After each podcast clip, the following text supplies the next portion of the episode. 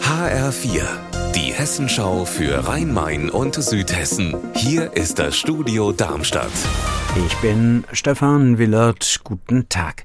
Eine Rockergruppe aus Mannheim entführt hier bei Darmstadt einen Mann, um Geld zu erpressen.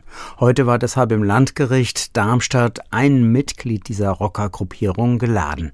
Der 23-jährige Mannheimer soll im Sommer 2020 gemeinsam mit weiteren Männern das Opfer in seine Gewalt gebracht haben. HR-Reporterin Stefanie Hofmann hat den Prozess heute beobachtet. Was sollte diese ziemlich dilettantische Entführung.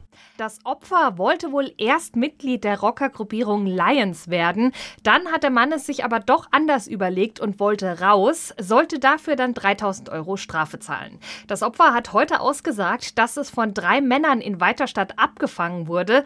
Da er das Geld nicht direkt zahlen konnte, habe man ihn mit einem Messer bedroht, sexuell misshandelt und in den Kofferraum gesperrt. Dann sei man zur Bank gefahren und habe dort einen Teil des Geldes abgehoben. Und dann ist das Opfer ja schließlich freigekommen, konnte die Polizei verständigen. Was ist denn mit den anderen Beteiligten, die bei der Entführung dabei waren? Drei weitere Angeklagte wurden schon zu mehreren Jahren Freiheitsstrafe verurteilt. Der Angeklagte im Prozess heute hat sich nach der Aussage des Opfers bei ihm entschuldigt und auch angeboten, Schmerzensgeld zu zahlen. Ein Kühlturm des ehemaligen Atomkraftwerks Biblis ist bereits Anfang Februar gefallen und morgen soll der zweite Kühlturm von insgesamt vier folgen. HR-Reporterin Anna Vogel wird morgen für uns dabei sein, wenn der zweite Kühlturm fällt. Anna, wie wird der Turm zu Fall gebracht?